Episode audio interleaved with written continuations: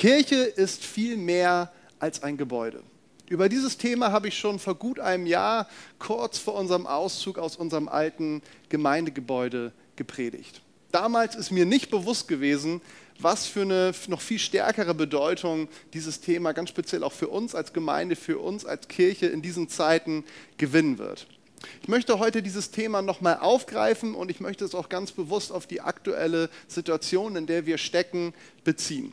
Und wer mag, der kann sich gerne die Predigt, das war am 17. März 2019, gerne nochmal anhören. Geht einfach auf unsere Website www.kielerleuchtturm.de.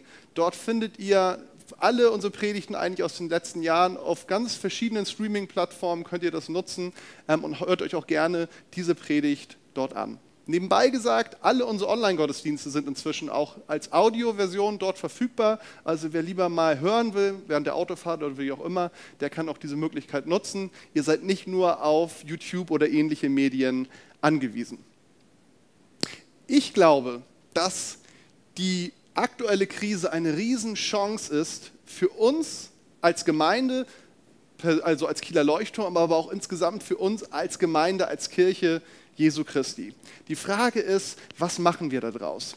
Viele wünschen sich das und ich kann es total verstehen, diesen Gedanken habe ich auch immer mal wieder. Viele wünschen sich, dass wir doch endlich auch in unserem Gemeindeleben, in unserem normalen Leben mal davon ganz abgesehen, aber in unserem Gemeindeleben, was uns so ausmacht, dass wir doch endlich mal wieder zur Normalität zurückkehren können. Dass es wieder so ist, wie es einmal war. Aber was ist das eigentlich? Normalität.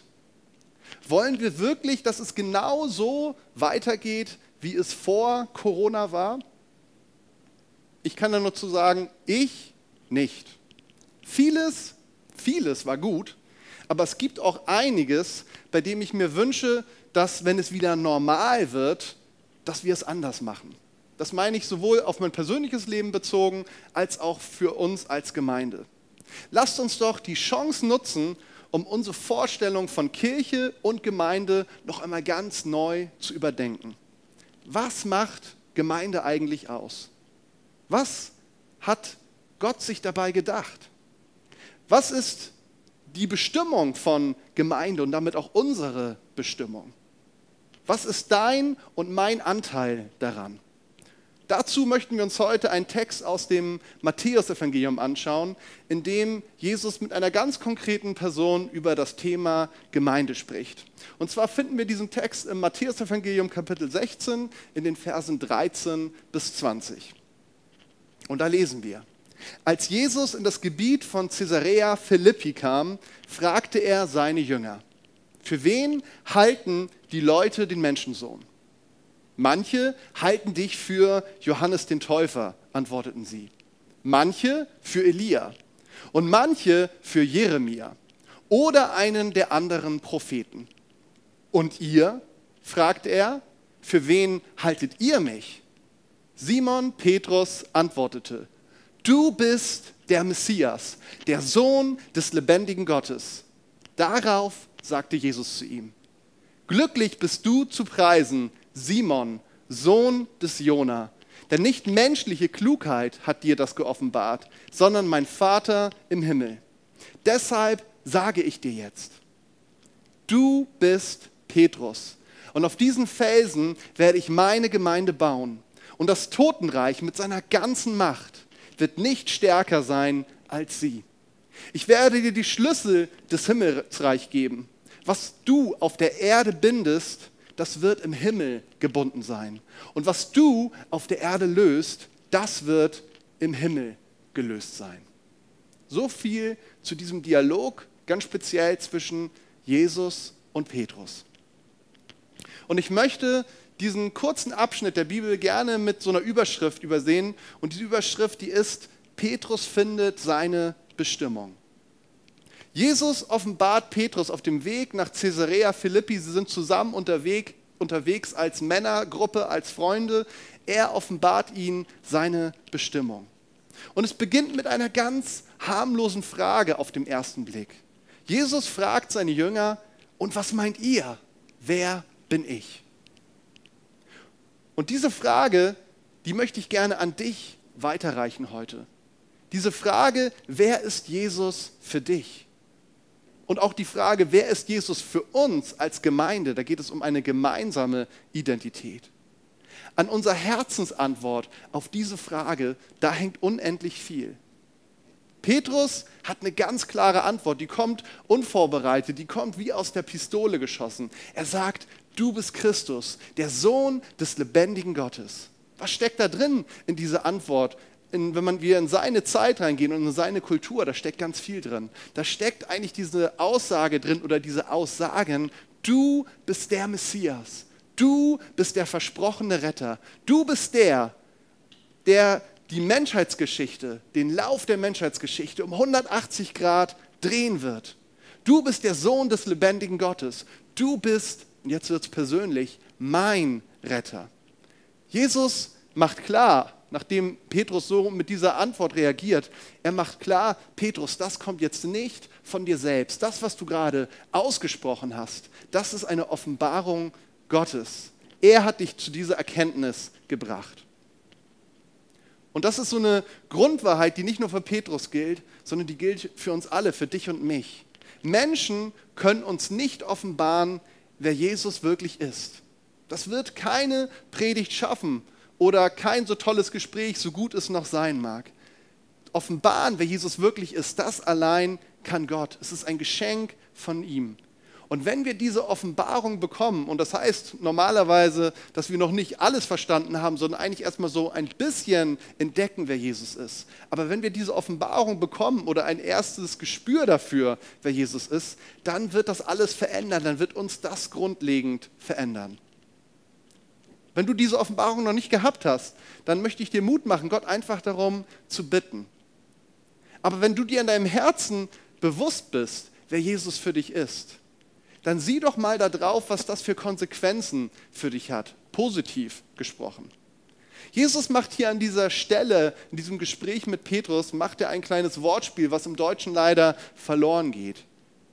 Petrus bedeutet im Griechischen kleiner Stein. Und dann gibt es dieses andere Wort, Petra, das bedeutet Felsblock was Jesus hier eigentlich sagt, indem er mit diesen Wörtern und auch mit dem Namen spielt, er sagt, der kleine Stein wird zum Felsblock. Ein Felsblock, den Jesus zum Bau seiner Gemeinde verwenden möchte. Die Bibel, die ist ganz klar. Sie sagt, Jesus ist das Fundament. Er ist das Haupt seiner Gemeinde. Aber Menschen wie Petrus, Menschen wie du, Menschen wie ich, die erkannt haben, wer Jesus wirklich ist, werden durch diese Offenbarung ein wichtiger Teil dieses genialen Projektes, was Gott schon seit 2000 Jahren auf dieser Erde baut. Was wir heute Kirche nennen oder Gemeinde oder Kirchengemeinde oder Church oder wie auch immer. Gemeinde, Ecclesia ist ein Begriff, das bedeutet Gemeinschaft der Herausgerufenen. Herausgerufen durch die Offenbarung Gottes darüber, wer Jesus wirklich ist. Petrus findet seine Bestimmung durch diese Offenbarung. Und auch du kannst deine Bestimmung finden. Du bist bestimmt ein wichtiger Stein. Nebenbei gesagt, es gibt bei Jesus nur wichtige Steine. Du bist bestimmt ein wichtiger Stein in diesem genialen Bauwerk Gottes zu sein, was wir Gemeinde nennen. Und das ist viel mehr als nur ein Gebäude. Petrus selbst viele Jahre später schreibt genau über dieses Verständnis von Kirche. Lasst uns gemeinsam nochmal diese Stelle anschauen. Wir finden sie im ersten Petrusbrief, Kapitel 2, in den Versen 4 bis 10. Und da schreibt Petrus, kommt zu ihm. Damit meint er Jesus. Kommt zu ihm.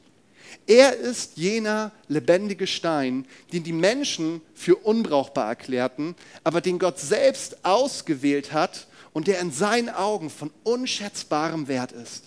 Lasst euch selbst als lebendige Steine in das Haus einfügen, das von Gott erbaut wird und von seinem Geist erfüllt ist. Lasst euch zu einer heiligen Priesterschaft aufbauen, damit ihr Gott Opfer darbringen könnt, die von seinem Geist gewirkt sind. Opfer, an denen er Freude hat, weil sie sich auf das Werk von Jesus Christus gründen. Gott sagt ja in seiner Schrift, seht, ich verwende für das Fundament auf dem Zionsberg einen Grundstein von unschätzbarem Wert, den ich selbst ausgewählt habe. Wer ihm vertraut, wird vor dem Verderben bewahrt werden. Euch also, die ihr glaubt, kommt der Wert dieses Steins zugute. Doch was ist mit denen, die an ihrem Unglauben festhalten? Es heißt in der Schrift, der Stein, den die Bauleute für unbrauchbar erklärten, ist zum Eckstein geworden. Und an einer anderen Stelle heißt es, es ist ein Stein, an dem sich die Menschen stoßen, ein Fels, an dem sie zu Fall kommen. Sie stoßen sich an diesem Stein, wie es allen bestimmt ist, die nicht bereit sind, Gottes Botschaft Glauben zu schenken. Ihr jedoch seid das von Gott erwählte Volk. Ihr seid eine königliche Priesterschaft, eine heilige Nation, ein Volk, das ihm allein gehört und den Auftrag hat, seine großen Taten zu verkünden. Die Taten dessen, der euch aus der Finsternis in sein wunderbares Licht gerufen hat. Früher wart ihr nicht Gottes Volk. Jetzt seid ihr Gottes Volk. Früher wusstet ihr nicht von seinem Erbarmen. Jetzt hat er euch sein Erbarmen erwiesen. Ist das nicht ein genialer Text? Da bekommen wir so ein bisschen ein Gespür dafür, wie genial eigentlich Gemeinde gedacht ist. Was für ein unglaublicher Wert, was für eine Würde und Erhabenheit da drin steckt.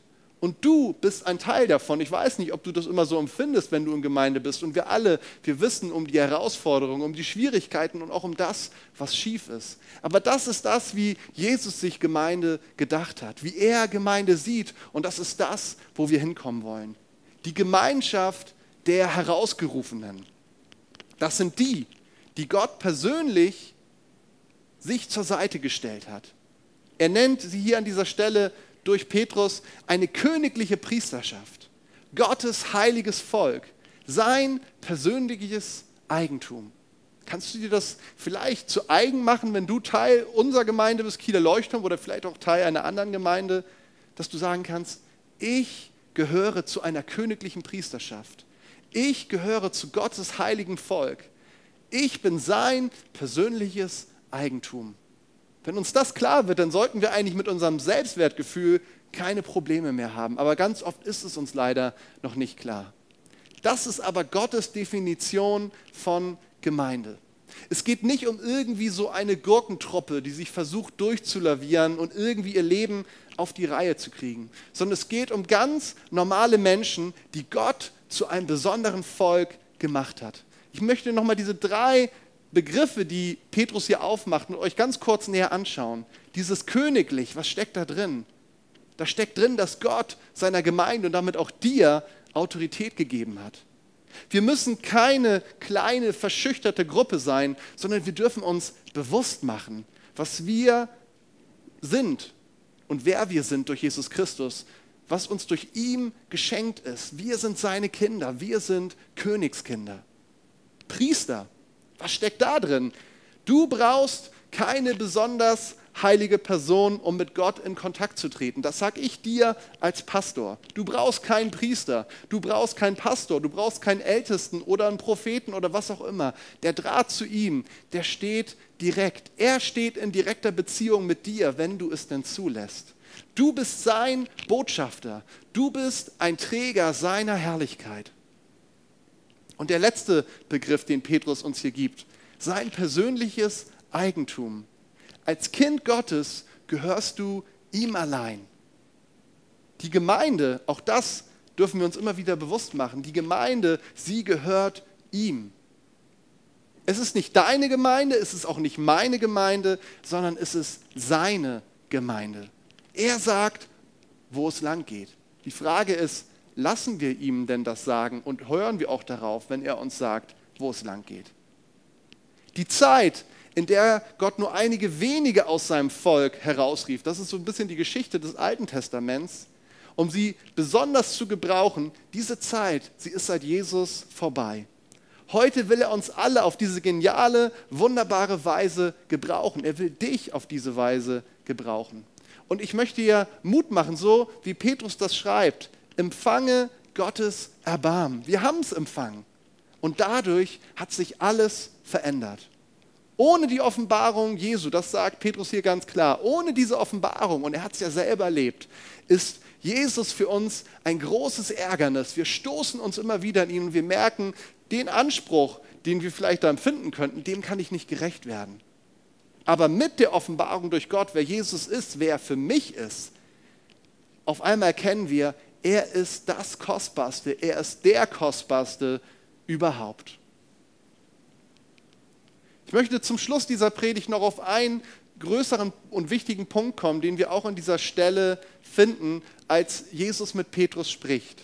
Und zwar eine Gemeinde der Kraft.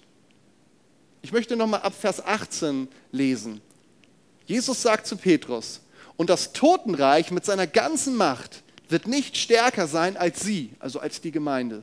Ich werde dir die Schlüssel des Himmelsreich geben. Was du auf Erden bindest, das wird im Himmel gebunden sein. Und was du auf der Erde löst, das wird im Himmel gelöst sein. Was für eine gewaltige Kraft hat Jesus in seine Gemeinde hineingelegt, in unsere Gemeinschaft. Mächte der Hölle oder Pforten der Hölle, die stehen für den Tod. Und was ist stärker in dieser Welt als der Tod? Ich glaube, das ist gerade in dieser Zeit, in der wir jetzt stehen, doch ein großes Thema, ein größeres Thema geworden für uns alle. Wer kann dem Tod dauerhaft entfliehen? Auch wenn wir uns nicht mit Corona anstecken, wissen wir doch alle, eines Tages wird es zu Ende gehen. Aber da ist jemand, der dem Tod dauerhaft entfliehen kann. Und das ist auf dieser Welt die Gemeinde Jesu.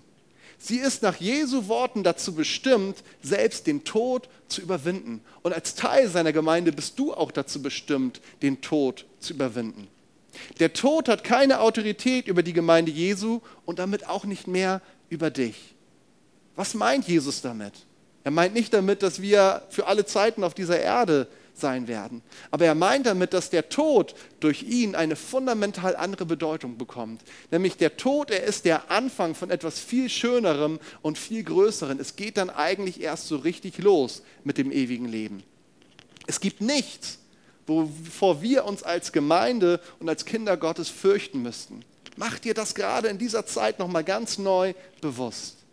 Wenn wir gemeinsam als Gemeinde in dem Bewusstsein aufstehen, wie sehr wir geliebt sind, wie wunderbar Gott uns gemacht hat und welche Autorität uns Jesus gegeben hat, dann sind wir eine Gemeinde, die von nichts und niemanden überwunden werden kann. Denn wir haben ihn, Jesus, in unserer Mitte, der bereits alles überwunden hat. Es geht nicht um ein Gebäude aus Stein. Kirche ist eine lebendige Gemeinschaft von Menschen, die erkannt haben, wer Jesus ist und wer sie in ihm sind. Und dann ist so ein Gebäude einfach nur noch ein Werkzeug. Ein Werkzeug, was es schön ist zu haben, aber wenn es mal nicht da ist, dann ist es auch kein Problem. Wenn wir das erkennen, dann werden wir anfangen, unseren Auftrag zu erfüllen daran mitzuwirken, dass noch viel mehr Menschen in dieser Stadt erkennen können, wer Jesus ist und wer sie in ihm sein werden. Ich bitte dich, warte nicht darauf, bis endlich alles wieder normal wird. Warte nicht darauf, bis wir endlich wieder normale Gottesdienste feiern können und ein normales Gemeindeleben haben. Die Gemeinde Jesu hat in den letzten 2000 Jahren gezeigt, dass sie eigentlich immer dann am stärksten war, wenn sie besonders herausgefordert wurde. Und in diesen Zeiten wird jeder von uns mehr als sonst in die Pflicht genommen. Und jeder von uns ist aufgefordert, seinen Teil dazu beizutragen, dass die Gemeinde Jesu ihren Auftrag lebt und erfüllt. Also warte nicht auf organisierte Zeiten der Gemeinschaft des Gebets, des Lobpreises und was es da alles so gibt. Das ist schön, wenn wir das organisieren können. Aber wenn wir es nicht organisieren können, dann ergreif doch selbst die Initiative. In deinem persönlichen Leben mit Gott, aber auch in dem Gemeindeleben mit anderen. Und Gemeinde fängt da an, wo zwei oder drei im Namen Jesu versammelt sind. Es reicht also schon mit einer weiteren Person anzufangen. Und wenn du merkst, selbst das kannst du gerade nicht, dann ist es auch okay. Und da möchte ich dir Mut machen, dich an uns zu wenden, dass wir dich darin unterstützen können. Unsere Kleingruppen Gottesdienste, Veranstaltungen und was es da so alles gibt, die werden irgendwann wieder losgehen. Und irgendwann werden sie auch wieder ganz normal stattfinden können.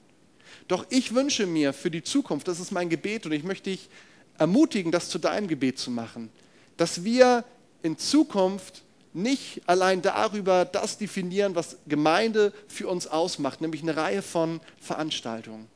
Gemeinde ist das, was du und ich daraus machen. Oder vielleicht sogar noch besser gesagt, Gemeinde ist das, was du und ich, Jesus, daraus machen lassen. Wir alle sind gefordert. Ich möchte gern gemeinsam zum Abschluss mit uns beten. Jesus, ich danke dir, dass alles in deiner Hand ist. Jesus, du hast uns als Gemeinde und persönlich in diese besondere Zeit gestellt. Wir danken dir überall da, wo es auch in den letzten Wochen schon immer mehr auch Entspannung und Lockerung gibt. Wir danken dir, dass unser Land in diesen Zeiten so glimpflich davongekommen ist. Und wir sehen all die Länder, wo es auch nicht so ausschaut und beten dafür, dass du eingreist und wirkst. Jesus, ich möchte dich bitten, dass du uns hilfst, dass wir diese Zeit als Chance erkennen, die du uns gibst. Vor alles, was bislang so gelaufen ist, wo wir in der Routine waren, in einem Trott, was ja auch nicht immer schlecht ist, aber wo all diese Dinge mal zum Stopp gekommen sind. Auch was uns als Gemeinde angeht, auch was unseren Dienst angeht, Jesus. Und ich möchte dich bitten, dass du uns hilfst, dass wir ganz neu erkennen und darauf schauen, wie du eigentlich Gemeinde gedacht hast. Dass es nicht nur irgendwie eine Interessengemeinschaft ist, dass es nicht irgendwie ein Club ist, in dem man sich trifft, dass es nicht nur um ein paar nette Veranstaltungen geht, sondern es geht um so viel mehr. Danke dafür, dass jeder Einzelne seinen Teil dazu beitragen kann, Jesus. Und der eine, der ist stark gerade, dem geht's gut, der kann eine ganze Menge mehr geben. Der andere, der fühlt sich vielleicht gerade ganz schwach und weiß gar nicht, was er zu geben hat. Aber selbst in diesen Personen lebst du und da steckt so viel mehr in ihnen drin, als wie sie sich jetzt gerade vorstellen können. Ich möchte dich bitten, dass du uns hilfst, dass nicht, wenn irgendwann mal wieder alles normal sein kann, dass wir zu einer ganz großen Normalität zurückkommen, so wie es immer war, sondern dass wir die unsere Dankbarkeit erhalten, dass wir die Dinge, die bislang uns so selbstverständlich erschienen, dass wir sie ganz neu zu schätzen wissen und dass wir auch ganz neu darauf schauen, was ist mein Anteil, was habe ich dazu beizutragen. Danke für dieses wunderbare Projekt, was du wirklich ins Leben gerufen hast. Es ist viel mehr ein Projekt. Es ist einfach das, was dich ausmacht, wo dein Herz schlägt hier auf dieser Welt. Das, was Gemeinde ist. Danke dafür, dass wir ein Teil davon sein dürfen und dass du uns einfach auch helfen willst in dieser Zeit, dass wir mehr in das verwandelt werden, auch als Kieler Leuchtturm, was du mit uns vorhast, was unsere Bestimmung ist. Danke für deine Führung und Leitung, für uns gemeinsam, aber auch für jeden persönlich. Amen.